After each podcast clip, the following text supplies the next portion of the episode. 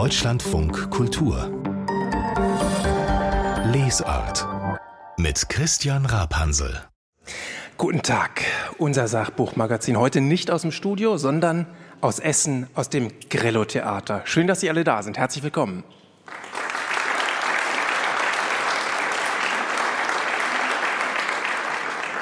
Greenwashing und andere Sauereien. So haben wir ein bisschen böse unsere Veranstaltung heute genannt. Wir reden über die Kniffe und die Tricks, mit denen Landwirtschaft und Industrie uns klimaschädliche Produkte als nachhaltig verkaufen wollen.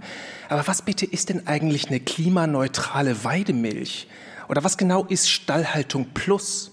Kommt ein Schwein mit Außenklimahaltung wirklich an die frische Luft? Und wie werden uns Produkte, die eigentlich mit Pestiziden und Schadstoffen belastet sind, als sauber und ökologisch fair verkauft? Sie merken schon, haben Sie Lust auf eine richtig spannende Runde? Ja, ich habe drei Frauen vom Fach eingeladen. Zum einen ist hier Stefanie Pöpken, Agrarwissenschaftlerin mit dem Schwerpunkt Tierwohl und sie ist eine der Herausgeberinnen eines Buches über Nutztiere, mehr als eine Frage der Haltung. Die anderen beiden Frauen, das sind Kerstin Scheidecker und Katrin Tölle mit ihrem Buch Gibt es das auch in Grün? Das ist ein Buch darüber, wie wir eben die Tricks der Industrie besser durchschauen können und nachhaltig einkaufen. Frau Tölle, Frau Scheidecker, Frau Pöpken, herzlich willkommen.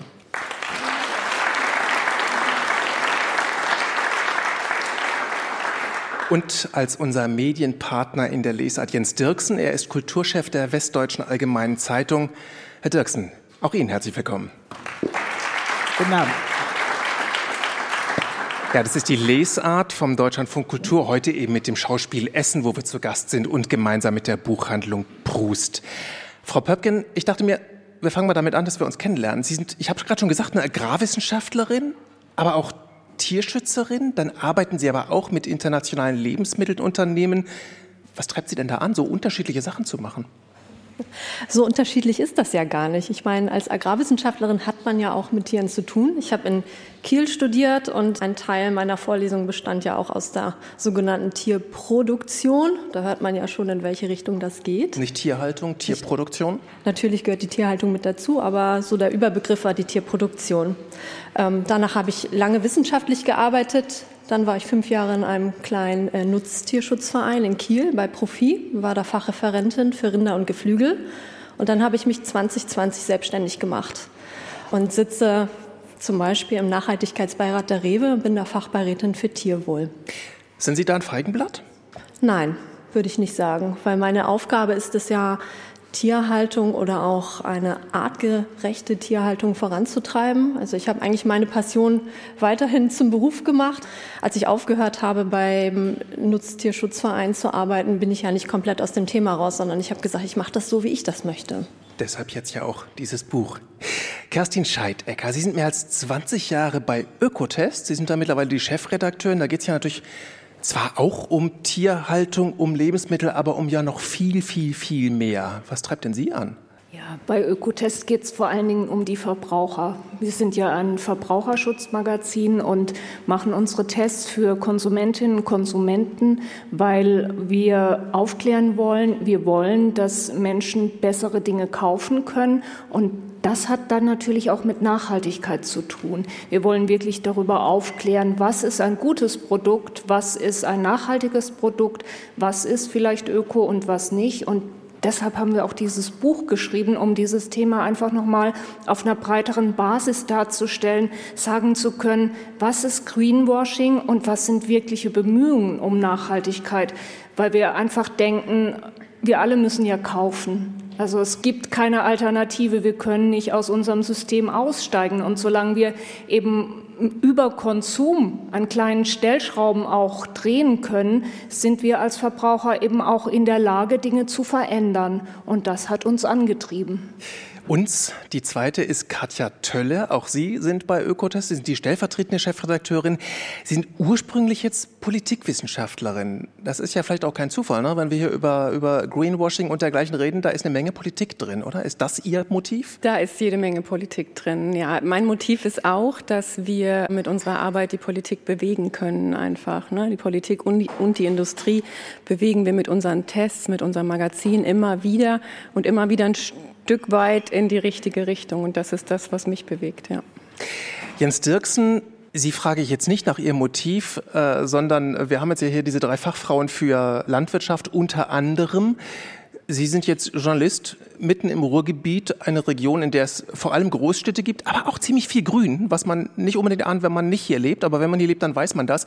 Wann haben Sie das letzte Mal einen Stall von Ihnen gesehen? Vorgestern. Ha. Ähm, Weil Sie wussten, dass ich das frage. Nein. Nein, also ich selber lebe auf dem ehemaligen Zwergbauernhof meines Urgroßvaters, der bis in die 70er Jahre noch Landwirtschaft mit dem Pferd betrieben hat. Es war der letzte weit und breit. Und meine Nachbarin ähm, hält Trabrennpferde. Also nicht eigene, sondern für fremde Leute, die, die da unterstellen. Und also wir haben auch noch kleine Ställe auf unserem Restbauernhof. Da leben unsere sieben Hühner, eine Katze und zwei Kaninchen.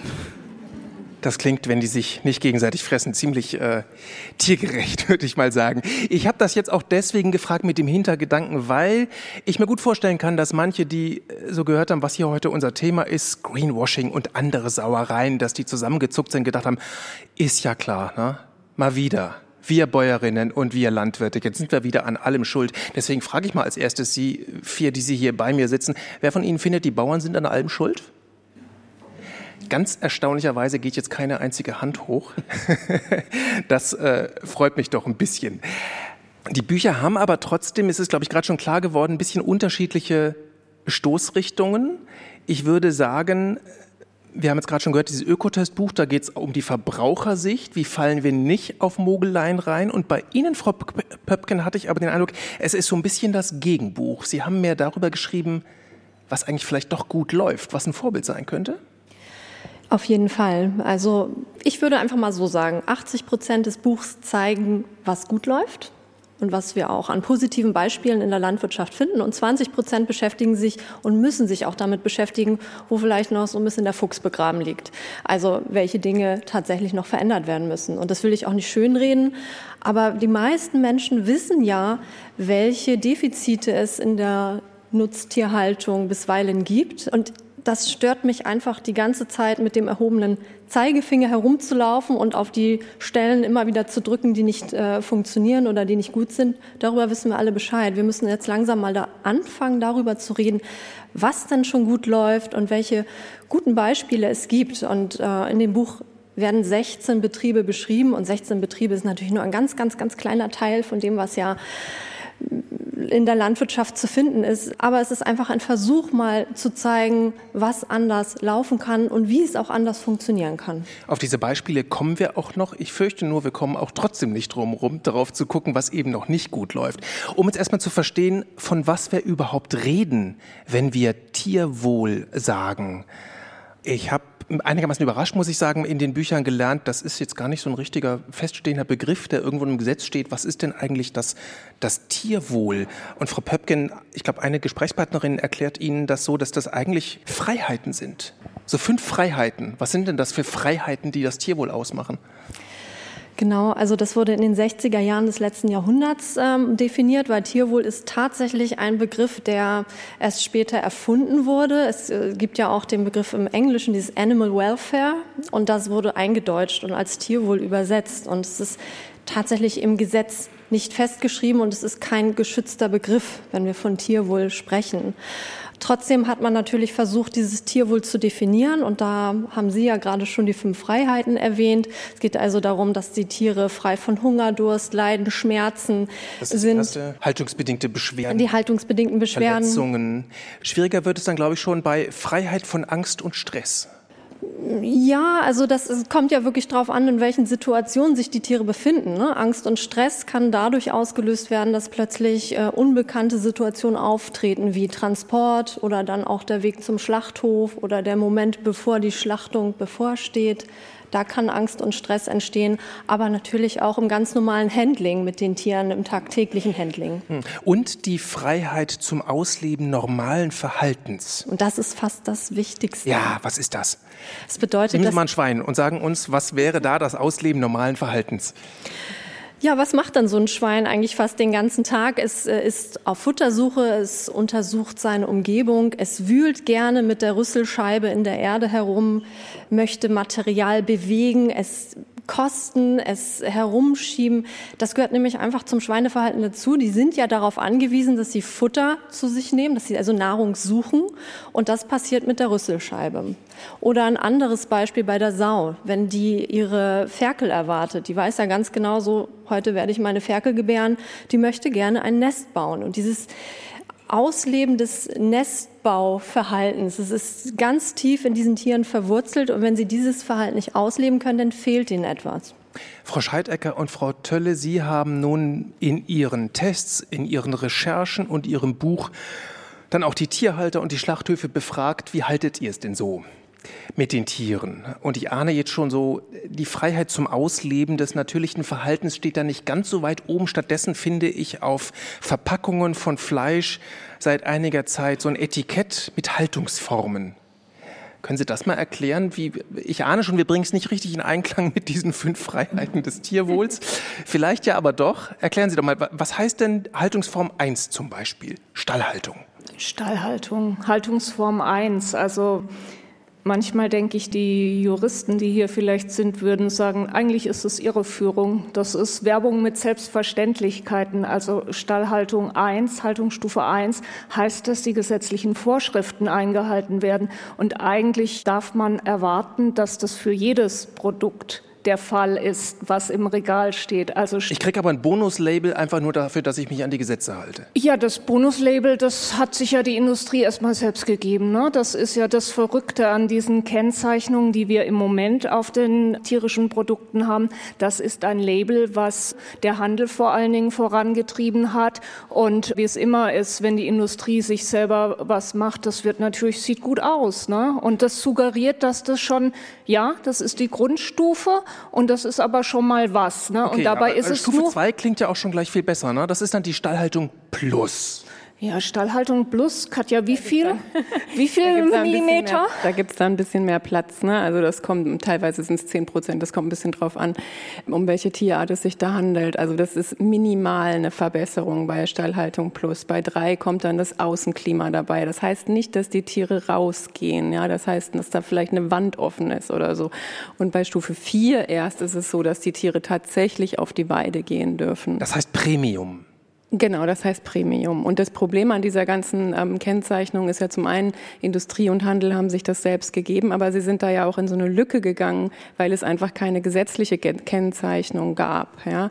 Und sie haben diese Lücke genutzt für sich und haben sich das so gestaltet, wie sie es gut fanden. Und dann kam erst die Politik und hat gesagt, okay, wir machen jetzt auch eine verpflichtende Kennzeichnung und hat die jetzt beschlossen für Schweinefleisch vorerst mal. Und das ist aber nun wirklich, das ist im Grunde exakt das, was die Industrie vorgegeben hat. Ja, also da geht es nicht um gesundheitliche Aspekte der Tiere, ne? da geht es einfach ausschließlich um ein bisschen mehr Platz und irgendwann dann, wir gehen auf die Weide. Ja? Und das geht einfach nicht weit genug aus Tierschutzsicht. Diese kommende gesetzliche Vorschrift, die gucken wir uns gleich noch genauer an, mhm. weil die tatsächlich irritierend ähnlich aussieht ja, zu diesem genau. Handelslabel. Aber ich äh, frage mich trotzdem, ob das fair ist, zu sagen, okay, es gab keine Regelung, da hat sich der Handel eine Regelung ausgedacht. Ist das nicht trotzdem erstmal ein richtiger Schritt?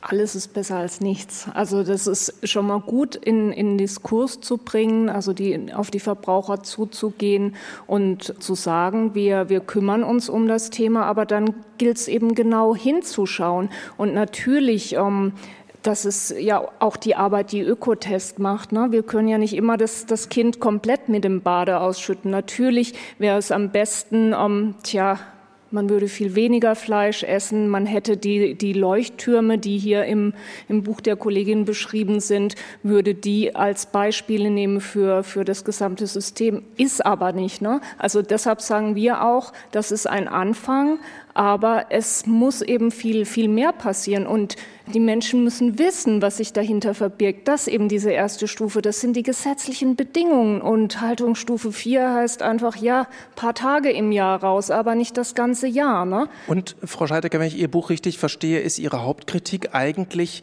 dass Regelungen für die Haltungsform erst einmal gar nichts darüber aussagen, so schreiben Sie es, ob das Tier gesund ist und wie es ihm geht. Geht es einem Tier nicht automatisch besser, wenn es raus kann? Das ist nicht der Fall.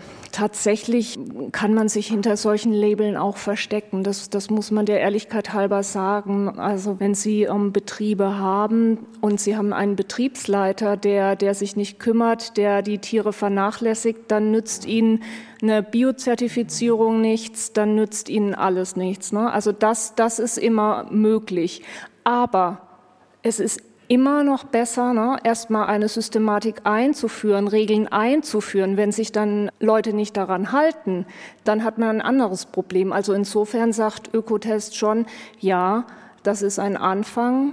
Das gesetzliche Label hätte viel ausführlicher sein müssen. Man hätte die Gesundheit der Tiere berücksichtigen müssen. Ähm, ja, das Ausleben artgerechten Verhaltens, das ist, das kommt praktisch nirgends vor. Es gibt ganz viele Themen. Was machen Sie zum Beispiel mit den ganzen Männern im Tierreich? Ne? Das ist ähm, braucht überhaupt niemand. Die, nee, das, das, die ja, sind so, ähm, die die Rassen. Kälber braucht niemand, die Menschen die, die, braucht niemand. Die Küken braucht niemand. Ja, die die Kälbchen werden auf langen Transporten verschifft. Man weiß nicht wohin. Also tagelange Tiertransporte, weil unsere industrielle Landwirtschaft einfach das das Tier. Sie sagten vorhin, ne, sie hätten hätten Tierproduktion in ihrem Studium gehabt. Das ist nicht Tierhaltung, sondern es ist die Produktion von Lebensmitteln. Und irgendwo zwischen dem, tja, der Vorkriegslandwirtschaft und den 70er Jahren ist das eben verloren gegangen, dass man das Tier als, als Geschöpf oder als Lebewesen sieht. Das Tier wurde als Produkt gesehen in der industriellen Landwirtschaft. Das sagt Frau Scheidecker und Sie, Frau Pöpke, Sie nicken gerade schon. Und ich frage mich, ob Sie uns vielleicht ein bisschen genauer erklären können, was das denn konkret bedeutet, wenn wir jetzt nochmal das Schweinchen nehmen, mit dem wir vorhin schon angefangen haben. Wie lebt ein Schwein? Es kommt auf die Welt. Wie sehen die ersten Tage aus? Also die ersten Tage sehen natürlich so aus, dass das ähm, Ferkel bei der Mutter bleibt, jetzt im Gegensatz zu einem Kalb. Das häufig der, am ersten Tag schon getrennt wird? In der Milchviehhaltung, das äh, am ersten Tag schon getrennt wird. Damit die Milch verkauft werden kann? Genau, also damit die Kuh zurück in die Produktion gehen kann, um dann einfach auch mal noch mal dieses Wort zu benutzen. Also bei den Ferkeln ist das so, dass die eigentlich per Gesetz ähm, vier Wochen bei der Sau bleiben sollen. Die meisten, ich will da jetzt auch nicht alle irgendwie über den Kamm scheren, aber bei vielen äh, Sauenhaltern passiert es eben, dass die Ferkel nach drei Wochen schon abgesetzt werden. Dann werden die also aufgezogen im Flatdeck und dann kommen sie weiter in den Mastbetrieb. Und da bleiben sie dann bis zum sechsten Monat, also werden auf 110 Kilo durchschnittlich hochgemästet innerhalb kürzester Zeit. Und dann werden sie geschlachtet. Und dazwischen passieren noch ein paar Dinge, die eigentlich so gar nicht passieren dürften, habe ich gelesen. Dass ja. zum Beispiel das Abschneiden der Ringelschwänzchen ist eigentlich seit 30 Jahren verboten. Genau. Warum passiert das denn trotzdem noch? Nun, das hat einfach mit der Haltungsumgebung zu tun und mit dem Produktionsverfahren. Wenn ich natürlich viele Tiere in einem begrenzten Bereich halten möchte, in, einem, in einer Mastbucht, äh, die wenig Struktur hat und Struktur heißt für mich auch immer Beschäftigungsmaterial oder das ist einfach, es ist einfach eine große Bucht da gibt es keine Trennwände, gar nichts. Und das führt bei den Tieren zu Stress, weil sie halt ihr atypisches Verhalten nicht komplett ausleben können. Ne? Und Stress führt dazu, dass dieses Verhalten anders ausgelebt werden muss. Und da Schweine unglaublich neugierig sind, ist dann halt der kringelnde und sich bewegende Ringelschwanz des Nachbarn das Spannendste in diesem Haltungssystem. Und der wird dann ganz gerne mal nähergehend untersucht und auch ins Maul genommen.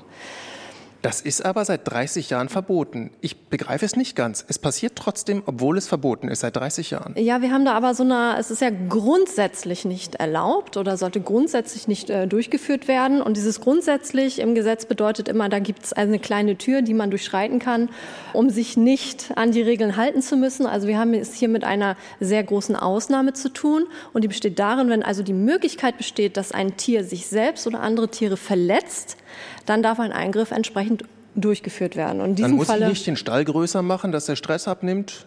Ich kann einfach den Schwanz abschneiden. Genau, aber da ist natürlich, ja, das hat, ja, sagen wir es so, ja, man kann dann den Schwanz, äh, den Schwanz kopieren, abschneiden.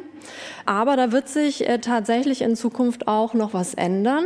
Denn bisher brauchte man ja eine Genehmigung von seinem Veterinär, der einem das bescheinigt, dieses Haltungssystem oder ich muss die Schwänze von den Tieren kopieren, damit sie halt irgendwie heil durch die, durch die Mast kommen.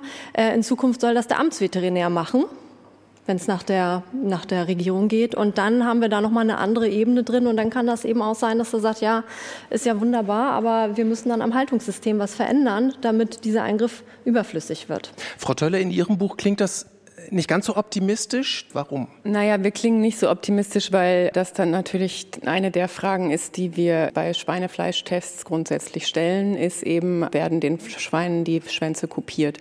Und wir kriegen grundsätzlich die Antwort ja und ausschließlich. Also das ist nicht irgendwo was, was in Ausnahmen möglicherweise irgendwo mal ein Schwein betrifft, sondern in den konventionellen Stellen, also in den Nicht-Bio-Stellen, da passiert es flächendeckend einfach. Und das ist nicht das Einzige, was abgeschnitten wird. In Deutschland werden die männlichen Eber kastriert, in anderen Ländern gar nicht, aber in Deutschland kann man das Fleisch nicht so gut verkaufen, wenn es nach Eber riecht. Immerhin seit 2021 mit Betäubung. Und die Zähnchen werden abgeschliffen. Auch das passiert. Warum? Auch das wieder, weil es zu eng ist, nehme ich an? Ja, die Tiere, die werden eben den äh, Haltungsbedingungen angepasst, anstatt die Haltungsbedingungen an die Tiere. Ne? Das ist ein ganz großes Problem, was sich durch die gesamte Tierhaltung einfach immer durchzieht. Ja. Und das mit dem Eberfleisch, da gibt's, da gibt es Möglichkeiten. Erstmal ist das nur ein ganz geringer Prozentsatz des äh, Fleisches, was tatsächlich auch unangenehm riechen könnte. Ne? Aber es gibt da Projekte, es gibt Eberzucht, ne? es gibt Impfungen dagegen. Also es gibt da Möglichkeiten. Man muss nicht mit dem Messer den Hoden rausreißen rausreißen. Es gibt dann ja immer so das große Gegenbild, auf den Biohöfen ist alles besser, aber auch da endet es ja im Schlachthof. Bei den Biobetrieben ist das so, dass die Ferkel länger bei der Sau bleiben, meistens so 42 Tage oder vielleicht noch ein bisschen länger. Und auch die Mast der Mastschweine dauert etwas länger in Biobetrieben als jetzt in konventionellen Betrieben. Jetzt haben Sie ganz am Anfang schon gesagt, dass Sie Ihr Buch vor allem eigentlich um die positiven Gegenbeispiele dreht. Und ich habe Ihnen versprochen, dass wir auf die auch kommen, obwohl wir jetzt noch sehr, sehr lange über Milchkühe reden könnten, über Hühner reden könnten, über Puten reden könnten, etc. etc. Wir könnten hier bis morgen früh sitzen. Aber Sie haben Beispiele gesucht für Ihr Buch, die klingen so toll, dass man es gar nicht glauben mag. Welches, welches Beispiel mögen Zum Sie denn Beispiel am liebsten? Die kleinen Putenküken, die von anderen Putenammen aufgezogen werden. Das haben Sie sich doch ausgedacht, oder?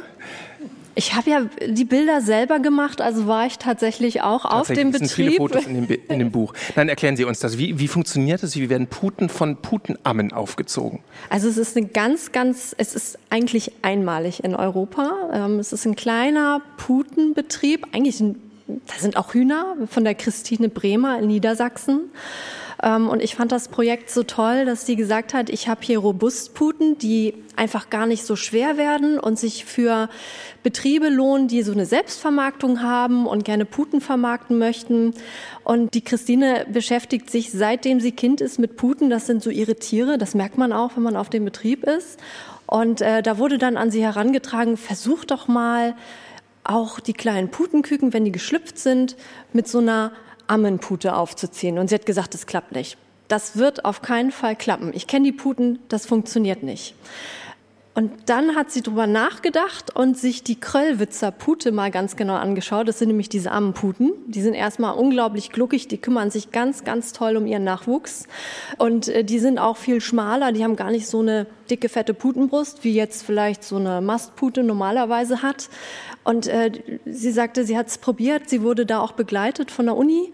Und mit Hilfe auch dieser wissenschaftlichen Begleitung hat sie es dann einfach gewagt. Und sie sagt, sie lernt da jeden Tag. Und äh, es ist unglaublich, was für eine Bereicherung diese Kröllwitzer Ammenputen für ihren Betrieb darstellen. Haben aber viel kleinere Brüste. Lohnt sich das? Nein, also die, ähm, sie sagte, wenn sie Irgendwann müssen die geschlachtet und verkauft werden, oder sehe ich das falsch?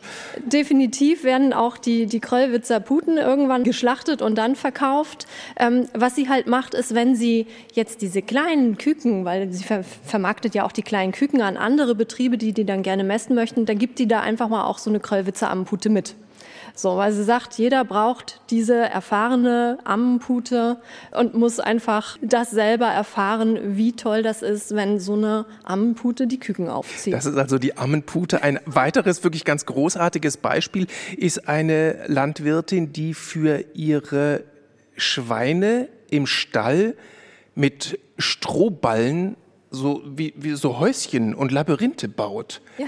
Können Sie mal erzählen, was Sie da beobachtet haben? Das ist der Betrieb von der Gabriele Mörigsmann. Äh, die hat den Aktivstall für Schweine erfunden. Also hat so einen alten Schweinestall umgebaut. Und da gibt es ganz, ganz viele Bereiche. Sie hat dann also auch verschiedene Balkone, wie sie das nennt, oder Terrassen, wo dann die Schweine sich wirklich aussuchen können, den ganzen lieben langen Tag, wo sie hinwollen. Wollen die heute mal ins Badezimmer, in der Badewanne ein Bad nehmen? Brauchen die eine Dusche? Gehen die danach, wenn die dann sauber geduscht sind, dann gehen sie ins Wohnzimmerlabyrinth, wie sie das nennt. Es ist ein ganz großer, eine ganz große Scheune, komplett eingestreut mit Stroh. Wird täglich neu eingestreut. Wird täglich neu, ja, muss ja auch. Den, den Schweinen soll es ja gut gehen. Und äh, dann baut sie wirklich aus so kleinen Strohquaderballen halt so Burgen und die Schweine legen sich da rein, äh, spielen damit, zerstören das auch ähm, und haben da wirklich ihren, ihren großen Spaß. Frau Tölle und Frau Scheidecker, wenn ich Ihr Buch jetzt dagegen halte, habe ich aber den Eindruck, so die Wirklichkeit sieht in aller Regel ein ganz klein bisschen anders aus, oder? Ja, die große Wirklichkeit vor allen Dingen, das sind brillante Beispiele, sind, sind Leuchtturmprojekte. Aber wenn Sie im Supermarkt an der Kühltheke stehen, das Schnitzel, was Sie dann kaufen, kommt mit aller, aller, aller, allergrößter Wahrscheinlichkeit nicht von einem Betrieb, wo Schweine artgerecht gehalten werden, wo sie ihren Bedürfnissen nachgehen können. Und das, das ist die, die Realität in unseren Lebensmittelgeschäften. Und das bilden auch unsere Tests ab. Wir fragen die Anbieter immer nach den Haltungsbedingungen und ähm, wir bekommen immer die Antwort bei den konventionellen Schweinen, die einen eigentlich nicht gut schlafen lassen kann. Also ich selber, ich, ich weiß das. Ich bin auch Tochter eines Landwirts und wir hatten tatsächlich Schweine und das war völlig normal für mich, das zu sehen. Die, die standen auf dem Spaltenboden, war ein konventioneller Betrieb. Den wurden, tja, die wurden kastriert. Also das kann man sich im Nachhinein kann ich mir das gar nicht erklären, warum mich das auch nicht ähm, mehr schockiert hat. Ne? Da, Damals ohne Betäubung wahrscheinlich. Ohne Betäubung, selbstverständlich. Die wurden dann so eingehängt in eine Apparatur und da saßen fünf Katzen drumherum und haben sich gefreut.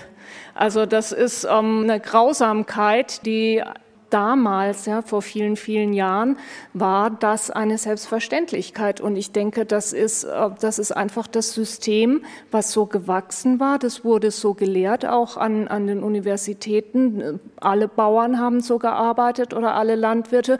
Und deshalb halte ich es auch für falsch zu sagen, ja, die, die Bauern sind schuld, die sollen jetzt alle sofort einen tollen Biobetrieb machen. Nein, das ist das Normative, was diesen Wirtschaftszweig prägt, was eben als Norm galt, was sich langsam ändert, weil Bio immer mehr Gewicht bekommt. Aber das ist nicht die Schuld der Landwirte, die diese Tiere so halten, die sind nicht für eine Veränderung verantwortlich. Eine Veränderung kann die Politik bringen, indem sie Subventionen so gestaltet, dass die Landwirte auch die Chance haben, etwas anders zu machen. Und eine Veränderung können wir bringen, indem wir eben nachfragen, indem wir nachfragen nach Lebensmitteln, die anders erzeugt wurden, indem wir ähm, Biofleisch kaufen, indem wir vielleicht weniger Fleisch kaufen. Aber das muss ein Zusammenwirken sollten alle Akteure sein. Wie wir das hinkriegen und wer da in der Verantwortung ist, das schauen wir uns am Ende noch äh, ganz genau an, weil das natürlich der, der entscheidende Knackpunkt ist.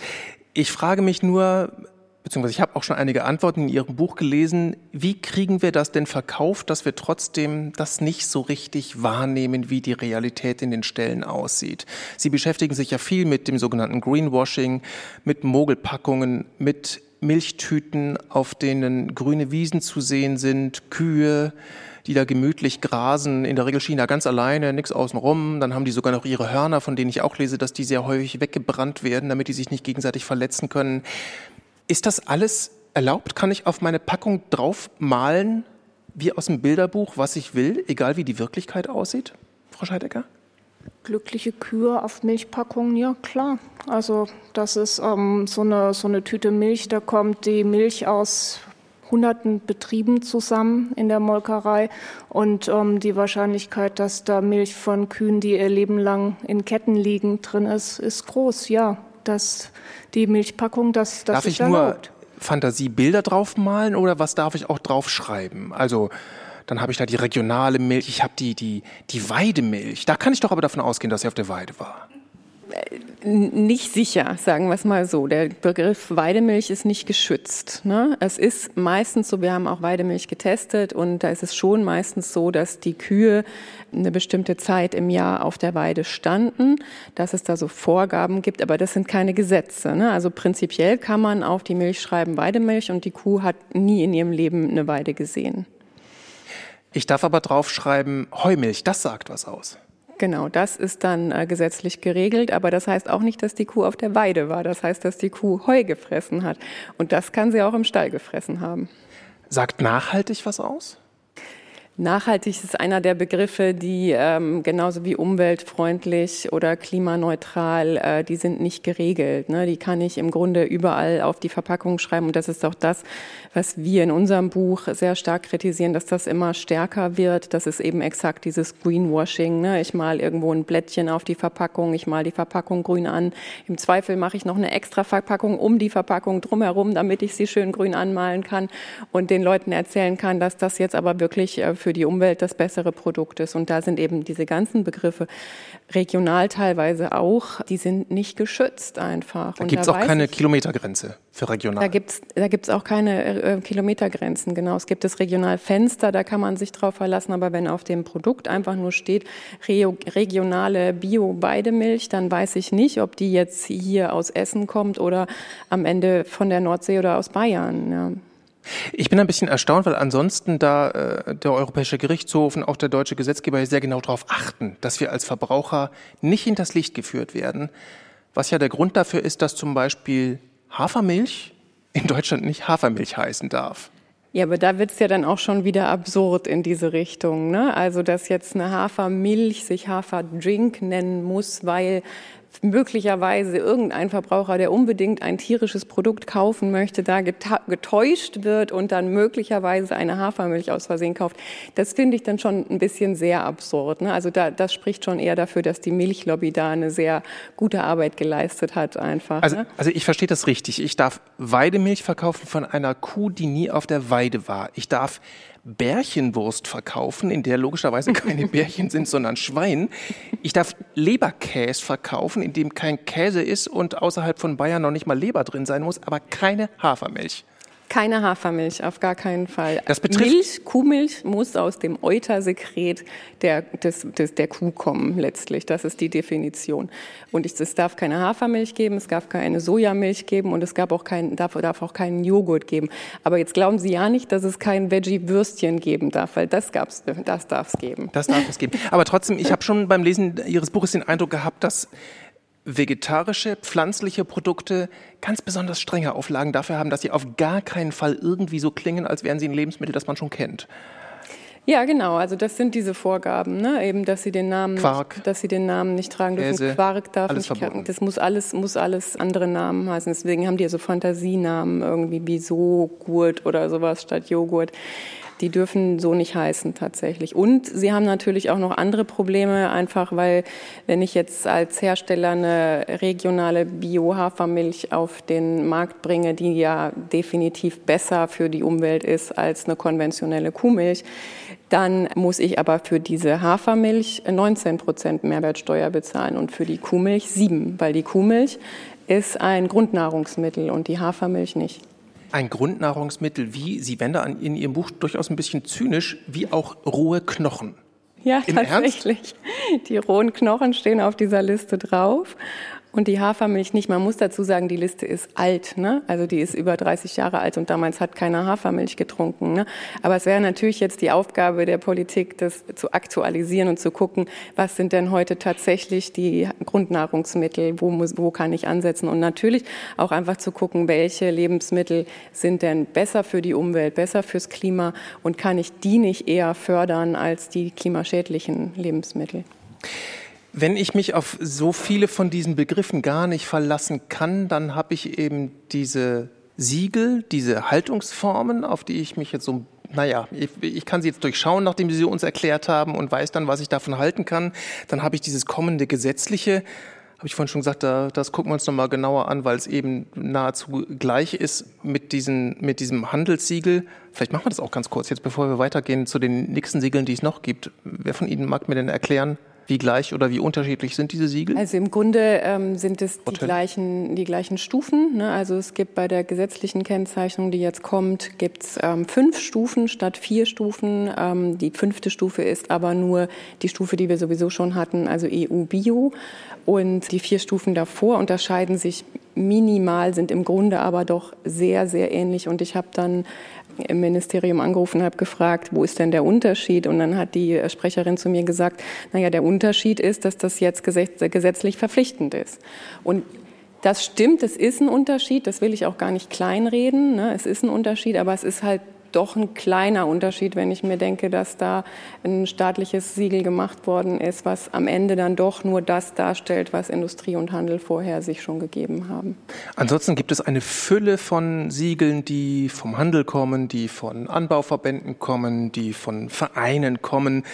Mögen Sie uns mal ein bisschen helfen, auf was kann ich denn da gucken und was nicht? Also es gibt das QS-Siegel, die Initiative Tierwohl, Siegel Deutscher Tierschutzbund. Was soll ich glauben ja, und wovon besser also Finger weg? Gerade diese Siegel, Initiative Tierwohl und so, das waren schon, das waren Initiativen, die gut waren. Aber wenn ich auf mein Produkt draufschreibe, Initiative Tierwohl, dann liest sich das ja für die Verbraucherin und für den Verbraucher für viel mehr als das, was es am Ende letztlich steht. Ne? Und da hat die Industrie einfach ein großes Interesse dran gehabt. Wir wissen, was in den Ställen passiert, einfach in der Tierhaltung. Ja? Also was und wir, woll, wir wollen aber natürlich trotzdem Fleisch kaufen. Und deswegen sind ganz, ganz viele Siegel drauf, wie das QS-Siegel, was im Grunde nichts aussagt. Ja? Und ganz viele Siegel, wo wir denken, das muss jetzt irgendwie ein bisschen besser sein und jetzt kann ich mit einem bisschen besseren Gewissen Fleisch essen aber dafür sprechen diese Siegel nicht. Frau Pöpken, wie geht es Ihnen mit diesen Siegeln? Also wenn wir über die Initiative Tierwohl sprechen, ich meine, ein großer Erfolg ist, dass sich halt äh, der Handel, äh, die Branche da zusammengetan hat und eben auch Geld in die Hand genommen hat. Aber die Initiative Tierwohl, also dieses Tierwohl, das ist so etwas, woran ich mich persönlich tatsächlich störe, weil für das mich Wort. ja das Wort, weil es impliziert, dem Tier geht es jetzt wohl. Das äh, heißt es aber nicht unbedingt, wenn ich darüber nachdenke, dass gerade im Schweinebereich, ähm, ich muss also meinen Stall nicht umbauen, wenn ich Initiative Tierwohlbetrieb werden möchte. Ich nehme halt einfach ein Schwein aus der Bucht raus und dann haben alle anderen Tiere zehn Prozent mehr Platz. Weil das ist das, was sich auch niemand so vorstellen kann. Was sind denn zehn Prozent mehr Platz? Ich bin super schlecht mit Zahlen, aber das weiß ich, dass also ein ausgemästetes äh, Tier einen Dreiviertel Quadratmeter Platz haben muss. So, das ist gesetzlicher Mindeststandard. Und wenn ich jetzt 10 Prozent mehr Platz gebe, dann ist es irgendwo bei 0,8 irgendwas Quadratmetern. Aber das ist ja nicht wirklich sehr viel mehr Platz. Und deswegen haben wir ja nicht ein sehr viel mehr an Tierwohl. Und das äh, ist etwas, was mich sehr irritiert und was natürlich auch ähm, für einen Verbraucher oder eine Verbraucherin, die sich mit dieser Thematik nicht so tief beschäftigt, ein bisschen irreführend sein kann. Ja. Weil er oder sie dann denkt, ach ja, ist ja Tierwohl, das kaufe ich mal. Und Frau Pöpken, Sie beschreiben jetzt, warum das nicht so richtig viel bringt, aber trotzdem 10 Prozent weniger Tier in meinem Stall kostet auch schon Geld. Richtiger Tierschutz kostet richtig Geld. Und dann ist man natürlich schnell bei dem Vorwurf, dass es dann heißt, naja, wir können doch jetzt nicht irgendwie äh, Milch und Fleisch zu einem reinen Luxusprodukt machen. Oder würden Sie sagen, doch, es ist halt eins? Tatsächlich ist es ja so, dass Fleisch so günstig angeboten wird, dass man es jeden Tag essen kann. Und irgendwie ist das auch schon fast wieder so eine alte Kamelle, wenn man sagt, ja, aber vor 30, 40 Jahren, da hatten wir doch den Sonntagsbraten und da hat man ja Fleisch auch nicht jeden Tag gegessen. Wir sind natürlich auch extremst verwöhnt. Es hat sich in den letzten Jahrzehnten so ergeben, dass alles günstiger wurde und dass man sich alles viel mehr und auch viel öfter leisten kann. Ähm, und durch unser Kaufverhalten, wenn ich jetzt jeden Tag Fleisch esse und ich kaufe das günstigste Produkt, weil ich es halt ja auch jeden Tag essen möchte, befeuere ich ja eine Tierhaltung, die möglicherweise gar nicht in meinem Sinne ist etwas, was ich so normalerweise nicht unterstützen würde. Das passiert aber, weil die meisten Produkte oder die meisten tierischen Lebensmittel anonym sind. Ich weiß gar nicht, wer dahinter steckt. Das ist dann einfach eine Firma oder Hofgut irgendwas, ähm, hört sich doch nett an, das Bildchen sieht nett aus. Aber wer oder was das letzten Endes macht, da habe ich keine Ahnung. Und es ist so, ich kaufe das einfach anonym. Ich bin selber anonymer Käufer, Käufer und äh, kann dieses Produkt, dieses anonyme Produkt kaufen. Frau Scheidecker, Frau Tölle, bei Ihnen klang das vorhin auch schon an. dass wir eigentlich sowieso schlicht und ergreifend weniger Fleisch essen sollten. Das, die Grünen haben allein mit dem bloßen Vorschlag eines Veggie Days mal eine Wahl verloren. Äh, glaub, glauben Sie, man kriegt irgendwie eine Mehrheit eines Tages mal dafür hin, dass wir vielleicht weniger Fleisch essen sollten? Ich würde nicht mit der Mehrheit anfangen. Ich würde mit der, mit dem, tja, der Entscheidung jedes Einzelnen anfangen. Also, ich glaube an das Gute in, in Menschen und ich weiß es von mir selbst. Ne? Das ist schon ein Prozess, wenn man vor, vor der Theke steht für ein Pfund Hackfleisch, die Entscheidung zu haben, 2,99 oder, oder 13 Euro. Da kann ich äh, wissen, ich will, will nachhaltig leben. Ich habe meine Vorstellung als Bürgerin, aber als Konsumentin vor, vor der Kühltheke, das, das ist ein Schritt. Aber ähm, ich habe es getan. Also ich, ich kaufe Bio und wenn mir die 13,99 Euro wehtun, dann gibt's halt, ähm, gibt's halt keine Bolognese, auch wenn die Kinder jammern. Also ich glaube tatsächlich fest daran, dass, dass sich Dinge ändern und dass für, für einzelne Menschen, das sind ja auch ganz viele Ökotestleser, die das ähm, auch wissen wollen, was ist nachhaltig, was ist gut, dass für einzelne Menschen dieser Zusammenhang zwischen nachhaltiger Ernährung, nachhaltiger Produktion von Lebensmitteln, leckeren Lebensmitteln und auch Gesundheit ganz wichtig ist. Also das ist, glaube ich, ein, ein, ein großer Trend in unserer Gesellschaft, dass immer mehr Menschen klar wird, dass ähm, sie mit ihrem eigenen Körper, ihrer eigenen Gesundheit ja auch besser dastehen, wenn sie weniger Fleisch essen, wenn sie weniger zuckerhaltige Lebensmittel essen, wenn sie weniger den Verführungen und Versprechen der Industrie glauben, sondern einfach stärker ihre, ja, ihren Instinkten wieder trauen und zu einer anderen Ernährung zurückkehren. Instinkt scheint ja aber doch bei vielen zu sein, das Fleisch vor allem nach dem Preis einzukaufen, wenn ich mir die Verkaufszahlen angucke. Und damit sind wir dann wieder bei einem Punkt, den wir ganz am Anfang schon hatten, nämlich bei den Bauern, weil es kostet Geld und Landwirte sagen dann sehr häufig, naja, ihr wollt alle, dass wir es anders machen, aber bezahlen tut ihr es nicht. Sie haben jetzt vorhin schon auch gesagt, dass Sie selber Bauerntochter sind. Wie viel Verständnis haben Sie dafür, wenn jetzt Bauern auf die Straße gehen? Wir reden jetzt mal nicht von der Form des Protestes mit irgendwelchen Galgensymbolen, aber von dem, von, von dem Inhalt zu sagen, wie viel Vorschriften denn doch für uns? Ja, sehr viel. Also natürlich, aber das, das ist eben auch die Struktur. Ne? Also die, die Landwirte produzieren die, die Rohstoffe für die Lebensmittel. Die produzieren in ihren Betrieben das, was die Lebensmittelindustrie dann daraus macht und das, woran der Handel sehr viel Geld verdient. Also das Problem liegt ganz bestimmt nicht bei den Landwirten. Wo wird das Geld verdient? Also nicht auf dem Acker, nicht im Stall. Das Geld wird verdient im Supermarkt. Das Geld wird verdient an den, den Förderbändern, wo sie die Fertiglebensmittel herstellen. Das, das große Geld, das sage ich ganz klar. Ne? Natürlich, das ist etwas, was, was man eben auch sagen kann, hier müssen andere Preise aufgerufen werden für die Industrie, ähm, für den Handel. Und ich, ähm, ich schmunzel immer, wenn, wenn ich so höre, ja, wir brauchen eine Tierwohlabgabe, dass der Verbraucher, die Verbraucherin das, das zahlt. Ja, warum? Warum ich als Verbraucher? Also wir wissen alle, wenn ich billige Lebensmittel kaufe, irgendwer zahlt den Preis. Das haben wir auch in unserem Buch hier schön beschrieben. Bei den tierischen Lebensmitteln sind es die Tiere, die den Preis zahlen. Bei Lebensmitteln, die aus anderen Ländern kommen, beim Kaffee sind es die Menschen, die in diesen Anbauländern arbeiten. Bei den Tomaten aus China sind es die Sklavenarbeiter, die kein Geld bekommen, die Uiguren. Irgendwer zahlt den Preis für diese billigen, billigen Lebensmittel. Und da bin ich als Verbraucher natürlich diesen Strukturen relativ hilflos ausgeliefert. Und das sagen wir, hier ist es tatsächlich an der Politik, das Geld umzuverteilen. Ja, das war jetzt ein kurzer, kurzes Andeuten, um was es noch alles in Ihrem Buch geht. Es geht da um Tomaten, Rosen, Waschmittel, ich weiß nicht was, äh, und die Produktionsbedingungen eben längst nicht nur bei den Tieren. Sie haben jetzt gerade schon die Kurve dazu hingenommen, was wir denn eigentlich tun müssen, dass das vor allem eigentlich die Politik regeln müsste. Ein bisschen was wird ja politisch geregelt, oder? Also dieses Greenwashing, diese scheinbaren Versprechen, die irgendwie nicht wirklich hinterlegt sein müssen, da ist ein Verbot in Sicht, oder, Frau Scheidecker? Ja, tatsächlich hat sich die EU im Rahmen des Green Deals auch der Werbung angenommen Hintergrund ist, es kann nur funktionieren mit der Transformation, wenn wir auch wissen, was nachhaltig ist, was, was gut ist.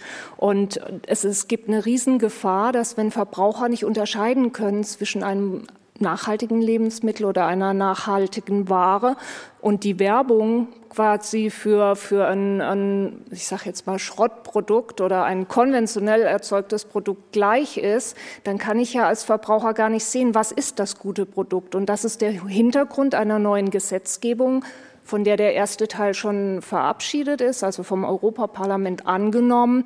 Das ist die sogenannte Greenwashing-Richtlinie. Es gibt dann noch eine Green Claims-Richtlinie, die noch spezifischer auf bestimmte Werbeaussagen eingeht.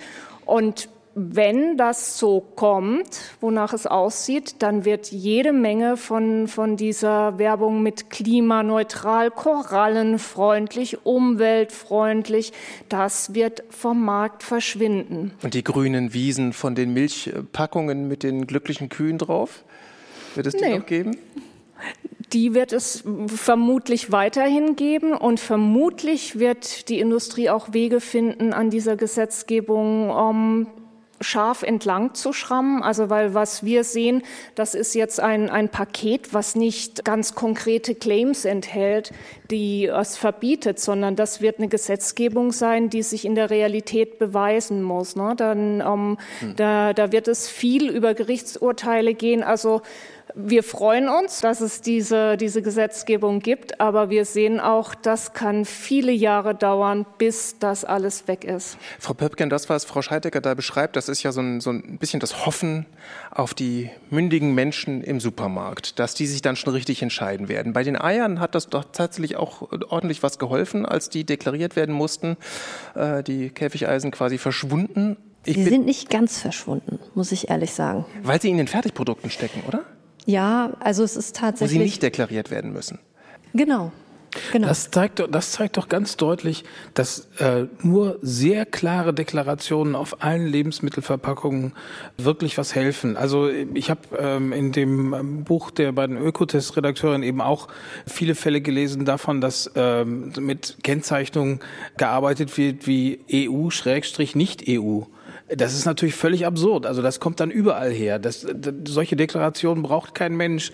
Und ich verstehe noch nicht so ganz, warum man nicht klar und deutlich vorschreiben kann, wo ein Lebensmittel herkommt, wer es produziert hat und welche Verarbeitungsstufen da drin sind. Wir, wir haben so viel Zeugs auf unseren Lebensmittelverpackungen stehen, das kann man ja schon kaum mehr entziffern, weil es so klein geschrieben werden muss, damit es überhaupt drauf passt. Aber die entscheidenden Dinge stehen nicht drauf. Das ist schon bizarr manchmal. Ich weiß nicht, ob sie entscheidenden sind, aber sie stehen vor allem halt nicht drauf, sobald Produkte weiter verarbeitet sind. Also ich war sehr, sehr überrascht, dass äh, China, Sie sprachen es vorhin an, Frau Scheidecker, ein riesen Tomatenproduzent ist und da eben wirklich mit übelsten Arbeitsbedingungen, mit ähm, politischen äh, Strafgefangenen, die das anbauen. Ich weiß nicht, wer von Ihnen hat denn schon mal im Supermarkt Tomaten aus China, aus Xinjiang gekauft? Ich frage hier ins Publikum und ich sehe nur Kopfschütteln. Ich wette, die allermeisten. Und wir haben es angetan. weil der, die Herkunft nur dasteht, wenn wir an der Gemüsetheke stehen, aber nicht ja, wo genau. nicht, Frau Tölle? Also Sie haben keine frischen Tomaten aus China gekauft, das glaube ich Ihnen. Aber bei verarbeiteten Produkten und je, je, verarbeiteter die sind, desto wahrscheinlicher ist es, dass da auch chinesische Tomaten mit dabei sind. Ähm, also wenn wir jetzt einen Ketchup uns angucken oder eine Tiefkühlpizza, einfach wo da nur so ein bisschen Tomatensauce mit drauf ist, da ist die Wahrscheinlichkeit recht hoch, dass diese Tomaten aus China kommen, weil China einfach der größte Produzent von Tomaten weltweit ist. Ja, also die produzieren zehnmal so viel Tomaten wie die Italiener, dem man ja nachsagt, dass sie viel Tomaten produzieren.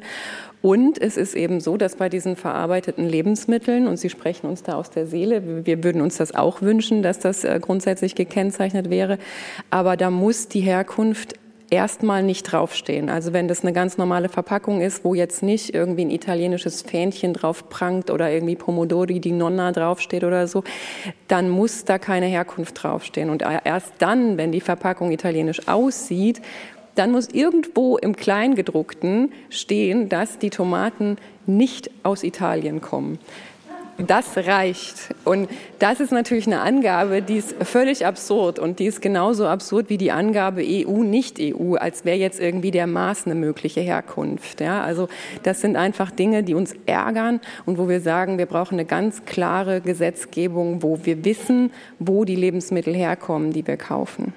Ich springe jetzt wieder zu dem Gedanken zurück, Frau Pöpken, äh, was ich Sie vorhin fragen wollte. Und zwar, das ist ein Appell daran, dass wir alle verantwortlich am Supermarktregal entscheiden. Und ich bin mir nicht sicher, ob das eigentlich der richtige Weg ist. Warum darf ich als Kunde überhaupt entscheiden, ob ich ein erbärmlich schlecht produziertes Produkt kaufe, unter dem andere Menschen und, oder Tiere leiden? Ist das der richtige Weg, mir das freizustellen? Ja, wir haben ja eine freie Marktwirtschaft, von daher ähm, Ja gut, ich darf mich auch nicht frei für Kinderarbeit entscheiden. Nein, natürlich nicht, aber man tut es ja auch unbewusst. Also gerade Kinderarbeit, da müssen wir ja den Kakaosektor, ach, damit will ich gar nicht anfangen. Da bin ich auch keine Expertin, dann gibt es andere, die darüber sehr gut referieren können. Aber es würde zumindest niemand auf die Idee kommen, ein Label zu machen. Bisschen Kinderarbeit, viel Kinderarbeit, gar keine Kinderarbeit. Ich möchte Kinder nicht mit Tieren vergleichen, um das jetzt ganz klar zu sagen. Aber ist das der richtige Weg, an die Mündigkeit der Menschen zu appellieren? Die Menschen wissen es ja gar nicht. Also das ist, um, ähm, das ist die, die falsche Frage, sage ich mal. Also wenn, wenn ich am Regal stehe, ich weiß gar nicht, was, was in meinem Produkt drin ist. Und natürlich wäre es ein guter Weg, und teilweise ist die Politik da ja auch schon angelangt, wenn man die Lieferketten nachweisen müsste. Also wenn sich das Lieferkettengesetz fordert ja auch genau das, dass die Industrie sich entlang der Lieferkette sauber verhält, dass, dass da eben kein Schmuh passiert, dass da keine Ausbeutung passiert. Und das, das ist natürlich der richtige Weg. Aber ich als Verbraucher an der Kühltheke, nee, also ich weiß es nicht. Ich gönne Ihnen jetzt zum Abschluss allen, Sie haben allen Wunsch frei. Sie dürfen sich ein kleines knackiges Gesetz aussuchen. Sie dürfen sich ein Produkt aussuchen, das nicht mehr verkauft wird. Oder Sie dürfen sich auch eins ausdenken, das bitteschön verkauft wird. Frau Pöpken? Das ist eine ganz Gemein. tolle. Das war jetzt, ich habe daran merken Sie, ich habe es vorher nicht verraten. Ja, also es ist eine ganz, ganz tolle Frage. Und ähm, was wünsche ich mir? Ich wünsche mir zum Beispiel, dass es keine Eingriffe mehr an den Tieren gibt. Also, dass die Haltungssysteme so gut sind, dass ich auf Eingriffe am Tier verzichten kann. Und Eingriffe ist halt ne, diese Manipulation am Tierkörper, seien es die Hörner, die ähm, ausgebrannt werden, seien es die Ringelschwänze. Das würde ich mir wünschen, weil dann wäre ich wahrscheinlich auch arbeitslos. Und das wäre ja irgendwie ein schöner Gedanke, deswegen arbeitslos zu werden. Der Wunsch von Frau Pöpken. Frau Scheidecker, Ihr Wunsch? Ich wünsche mir was Kleines. Ich wünsche mir, dass die Hafermilch den niedrigen Mehrwertsteuersatz bekommt und dass pflanzliche Lebensmittel einfach gleich behandelt werden, dass pflanzliche Lebensmittel eine bessere Lobby bekommen. Frau Tölle, was ist Ihr Wunsch? Ich wünsche mir eine echte Herkunftskennzeichnung. Ich wünsche mir, dass ich ein Produkt im Regal angucke und da steht hinten drauf nicht, es kommt aus EU, nicht EU, sondern da steht drauf, es kommt aus Nicaragua, aus Brasilien und aus China. Herr Dirksen, was ist Ihr Wunsch? Ich wünsche mir, dass wir unsere Lebensmittelproduktion über gesetzliche Standards wirklich an das Tier- und Menschenwohl anpassen. Am Ende wird es auch eine soziale Frage sein. Das darf man nicht aus dem Auge verlieren. Ähm, es kann nicht so, am Ende so sein, dass sich nur noch die Reichen das Fleisch leisten können. Das wird sozialer Sprengstoff. Und ich wünsche mir, dass das keine frommen Wünsche bleiben. Kerstin Scheidecker und Katja Tölle mit ihrem Buch Gibt's das auch in Grün? Tricks der Industrie durchschauen und nachhaltig einkaufen im Campus Verlag erschienen. Und Stefanie Pöpken, Mitherausgeberin des Buches Nutztiere mehr als eine Frage der Haltung bei Westend erschienen. Ich danke Ihnen allen sehr für den Besuch hier im Deutschlandfunk Kultur. Vielen Dank.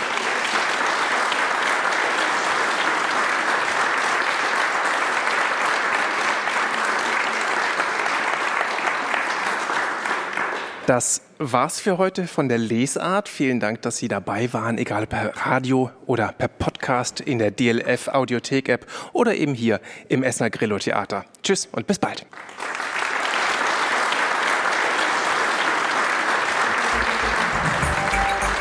Mehr von der Lesart hören Sie auch in unserer App.